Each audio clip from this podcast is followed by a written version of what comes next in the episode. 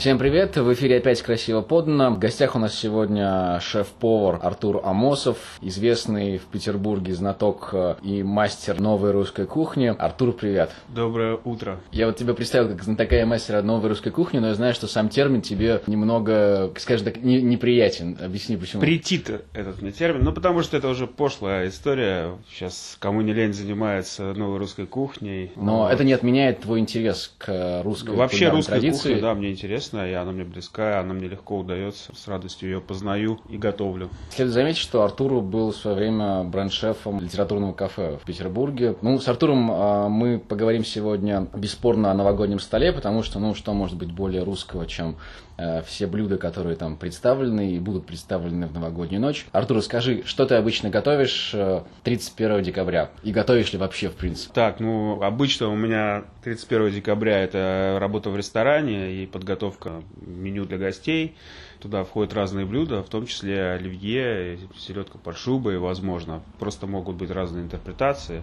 Ну и какие-то горячие блюда, большие, праздничные, типа запеченного гуся с капустой, яблоками и вот такое все. Угу.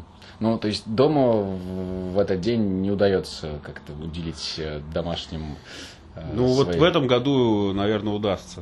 И вот что будет на столе? Расскажи, от, от, раскрой секрет.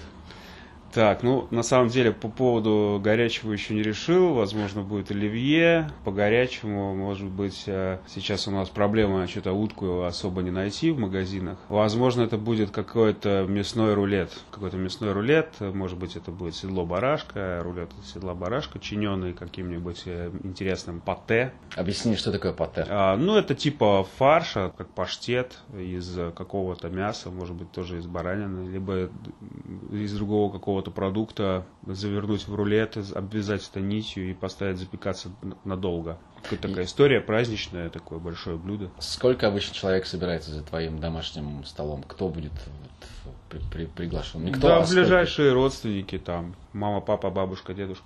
Я знаю, что э, особое место в твоем меню, таком домашнем, занимает всем известный любимый салат оливье, и ты как-то готовишь его по-особенному. Расскажи, пожалуйста. Так, ну смотрите, значит, я вообще люблю разные оливье, то есть я люблю как вот обычный такой советский с колбасой с докторской. В последнее время даже делал э, сам докторскую колбасу для того, чтобы потом использовать в этом салате. Обязательно это майонез домашний на лимонном соке приготовленный. Это обязательная составляющая. То есть именно майонез, а не айоли, да, соус? Ну, айоли это испанский соус э, чесночный, который готовится тоже разными способами. Из молодого чеснока, с оливкового масла, маслом эмульсия взбивается. Есть вариант с яйцами, есть вариант э, с вареной картошкой, поэтому айоли это неправильная история. Вообще по классике в, оливье идет майонез. То есть айоли и майонез это разные вещи? Абсолютно. Когда айоли готовится на яйце с, с чесноком, то м, отличие только, наверное, в чесноке, в наличии и отсутствие горчицы в айоле.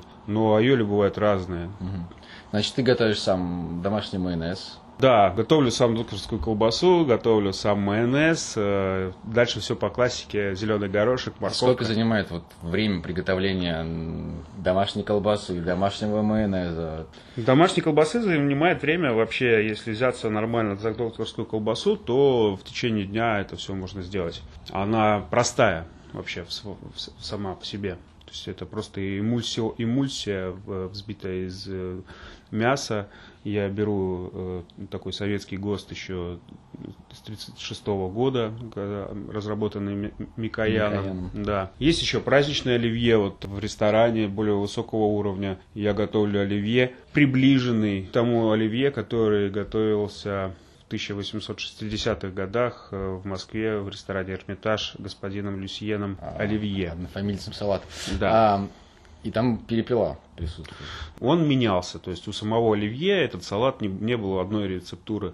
В него допускалось использование старого жаркоя, то есть мясного жаркоя нарезалось, либо это было мясо на цесарки, либо это было какой-то окорок, остатки от окорока нарезалось. Также туда использовались рябчики, либо перепела. То есть либо, тоже либо вза... альтернатива, да? То есть Конечно, то, что подстрелили там охотники, то и использовалось.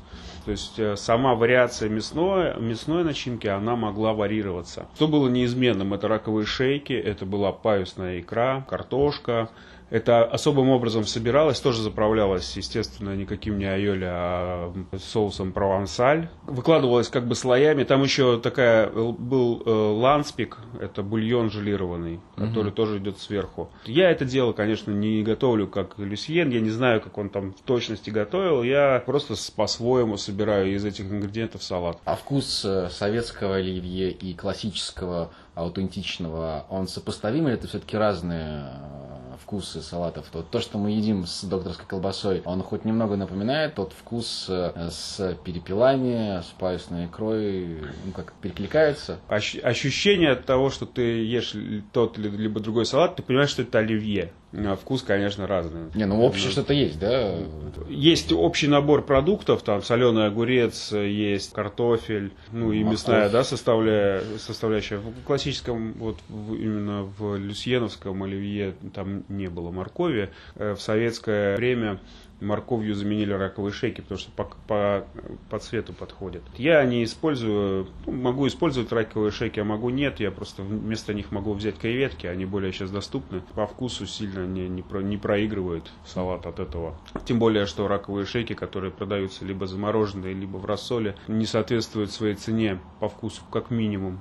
А что является э, главным ингредиентом в оливье, который ну, 100% должен быть либо правильно приготовлен, приготовленным, либо продуктом свежим-свежим, качественным-качественным, без чего салат уже будет заведомо испорчен. Ну, скажем, там, плохой горошек, там, считай, что оливье не удался. Или, а... Не, ну, соленый огурец вообще. Вот солен... Вообще, э, э, меня сейчас полетят просто булыжники, там, палки и все остальное, потому что у каждой семье свой рецепт, свой оливье, и мне сейчас скажут, нет, ты неправильно готовишь, это не так, вот у меня бабушка готовит по-своему. Это всегда повод для какого-то конфликта. Я считаю, что ну, всегда в оливье есть соленый огурец. Всегда в оливье есть майонез.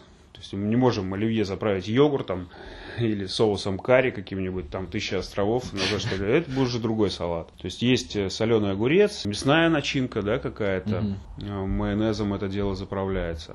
За сколько ты закупаешь продукты для домашнего стола? Или, в принципе, все Ну, мы сейчас уже перешли тот этап, когда надо было за зеленый горошек и майонез да, покупать да, да. в сентябре, там, в августе еще до, до Нового года. Вот, сейчас это все в доступной форме, а там мясо и какие-то скоропортящиеся продукты, конечно, лучше купить накануне перед тем, как готовить собрался. И сколько у тебя он обычно хранится салат? Что осталось, не доели, сколько он может там лежать в холодильнике? Или там есть, есть такое, я слышал поваров теория, что там салат должен настояться какое-то время? Или это все? Да нет, ну нет, вообще вот я, если вот говорить про такой изысканный рецепт, то я собираю оливье в тарелке непосредственно, выкладываю все продукты слоями, промазывая их э, майонезом ну, при, при помощи кондитерского мешка. Угу. То есть я выдавливаю майонез сверху и накрываю таким э, желе из э, ланспика, который... Э, я чищу креветки, из, из панцирей я варю биск, биск потом желирую и натягиваю сверху это желе. Биск это... Биск это французский соус-бульон из э, ракообразных. Оливье выкладывал продукты слоями, а сверху это все поливал майонезом. Я как-то по-своему это все собираю, и может быть у меня не, не, не аутентично и какой-то там неправильный, но он довольно вкусный, э, интересный салат, который прям заходит. Соответственно, я выкладываю слоями просто через кулинарное кольцо. Это порционно, если. Если делать тазик, то можно делать уже без там без таких вот заморочек, а все смешивать и все настоится. Ну, не знаю. Главное не передержать. А с чем э, ели классическое оливье? Это французский повар, который э, приехал в Россию, а в русской кухне нет салатов. Угу. Вот. Он просто взял э, русский продукт и объединил его при помощи французского холодного соуса. Вот и все. Поэтому этот салат, он сытный, нажористый, потому что в то время э, важно было хорошо поесть. И при этом изысканно это все дело подать. Хорошо, а какие еще салаты будут на твоем столе новогоднем? Скорее всего, будет шуба. Есть какой-то секретный у тебя рецепт этого блюда или, в принципе, такая классическая версии его? Я ну, в ресторане подаю это дело в виде равиоли. Угу. То есть я между двумя слайсами свеклы печеной я э, делаю начинку, которая вот полностью повторяет вот э, классическую рецептуру селедки под шубой. Я ее мелко нарезаю, заправляю майонезом, зеленью. Таким образом, чтобы э, я пробую, у меня был идеальный вкус э, сельди под шубой. И э, прокладываю это между двух слайсов печеной свеклы и выкладываю красиво на тарелку, делаю розовый майонез, соответственно. Сверху это все дело декорирую там вареным яйцом, зеленью разной. В общем, это все красиво очень. А селедка какая-то особенная? Там, не знаю, какой-то маринада должна быть? Или, в принципе, любая селедка подойдет для... Э, вообще сельди разные, много разных видов. Надо брать, которая сейчас доступна в сезон, жирную. Лучше всего почистить ее самому. Э, залома Каспийского я чуть давно не встречал. Вот, э, конечно, это был бы идеальный вариант, наверное. С другой стороны, там столько ингредиентов, это все заправлено майонезом, mm-hmm. что все теряется. Ничего там не поймешь, да, там. Главное, чтобы она была свежая, жирненькая. В моем рецепте ее просто надо мелко измельчить э, и добиться вот идеального такого прям умамистого вкуса. Э, хозяйка, которая готовит эту шубу, она всегда следит за тем, чтобы человек отламывал ложкой вот идеальный кусок э, шубы, чтобы все слои сразу попали, и тогда mm-hmm. будет вот тот самый вкус.